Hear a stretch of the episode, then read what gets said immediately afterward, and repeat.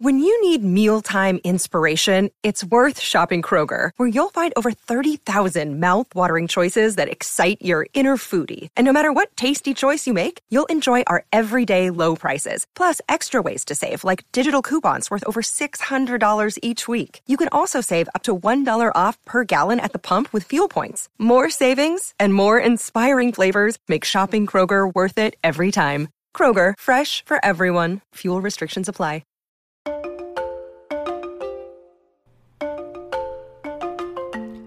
Buenos días a todos, soy Víctor Abarca y estás escuchando Expreso con Víctor, el podcast diario sobre tecnología, tecnología que importa y cultura digital. Y hoy vuelvo un expreso un poco con un tono salmón, con nuevos informes financieros, para celebrar principalmente que Alphabet, es decir, la empresa matriz de Google y Sony, eh, han presentado sus resultados financieros y también vamos a conocer un poquito sobre las ventas de PlayStation 5 y obviamente otras tantas cosas, entre ellas cosas de YouTube y de Netflix.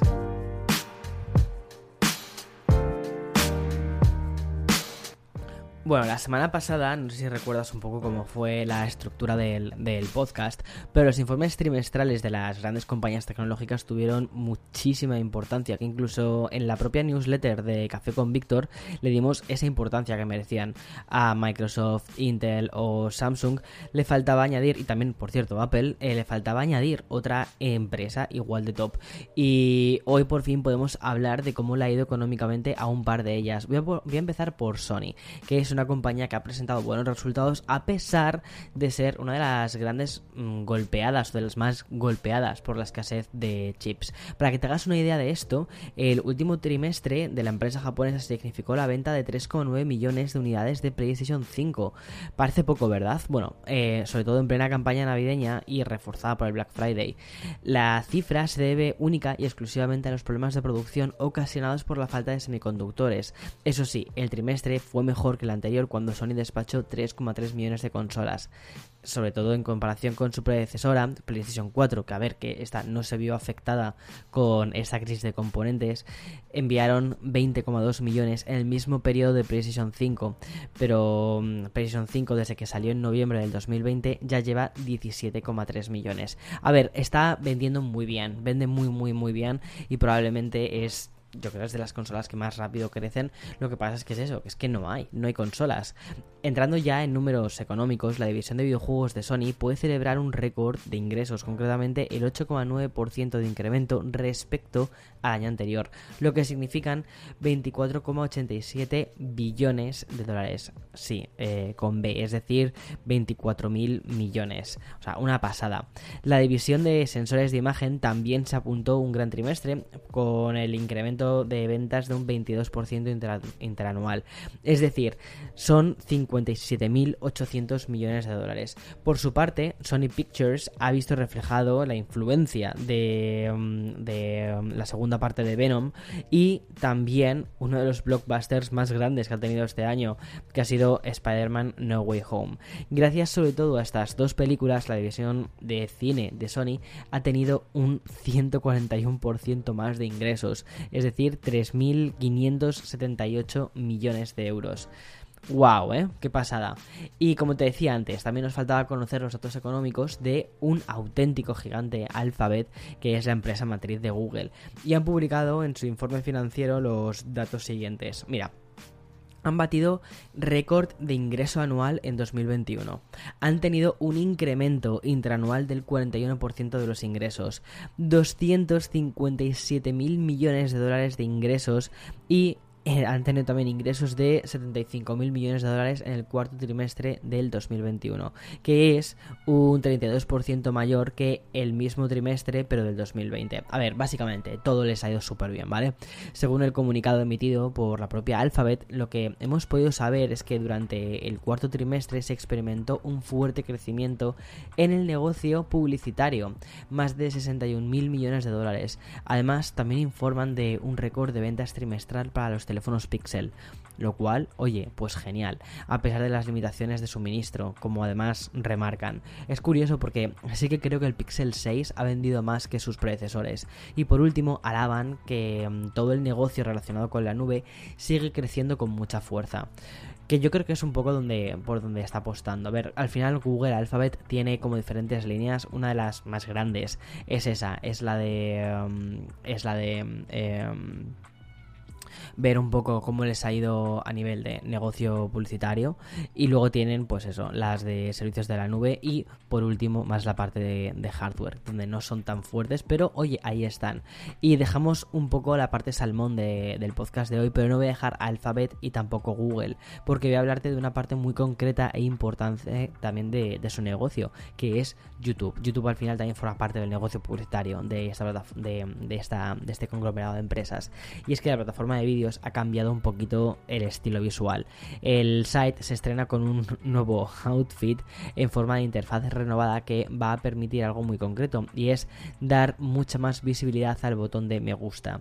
Tanto la versión de iOS como la de Android de la aplicación de, de YouTube han mejorado la interfaz de pantalla completa. Anteriormente todas las opciones para dar like, leer comentarios, compartir el vídeo o incluso dar dislike quedaban un poco escondidas, o sea, todo lo que tenía que ver con la interacción y estaba detrás del gesto de deslizar hacia arriba. Pues bien, ahora todas estas funciones se van a ver mucho más grandes, debajo de la, de la barrita de reproducción y justo en el centro de la vista completa que creo que es bastante más orgánico y también más intuitivo. Quizás distraen un poquito de lo que es el, visionado del vídeo.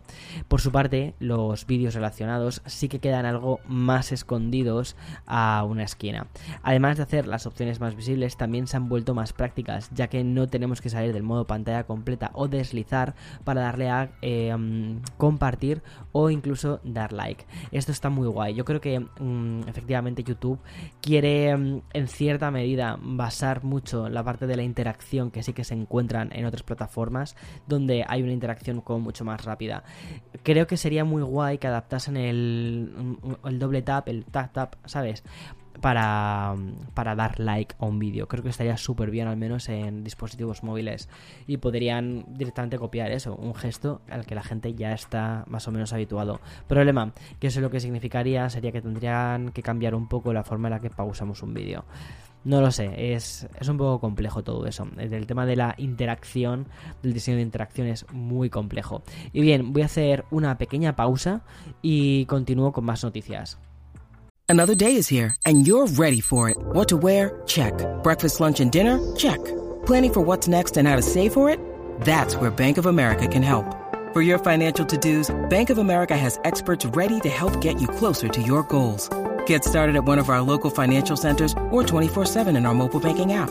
Find a location near you at bankofamerica.com slash talk to us. What would you like the power to do? Mobile banking requires downloading the app and is only available for select devices. Message and data rates may apply. Bank of America and a member FDIC. Volvemos de esta pequeña pausa introduciéndonos directamente de lleno en el universo del metaverso.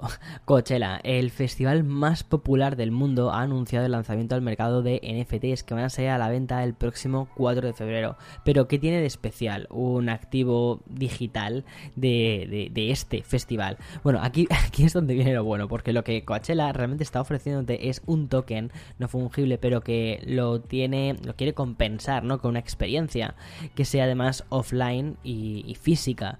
Los compradores de estos NFTs que el festival va a lanzar van a ir, em, van a llevar incluidos unos abonos para cada edición que se celebre. Además también incluirían un acceso a experiencias virtuales y por supuesto ventajas VIP al estilo de accesos en primera fila o cenas con un, con un chef famoso.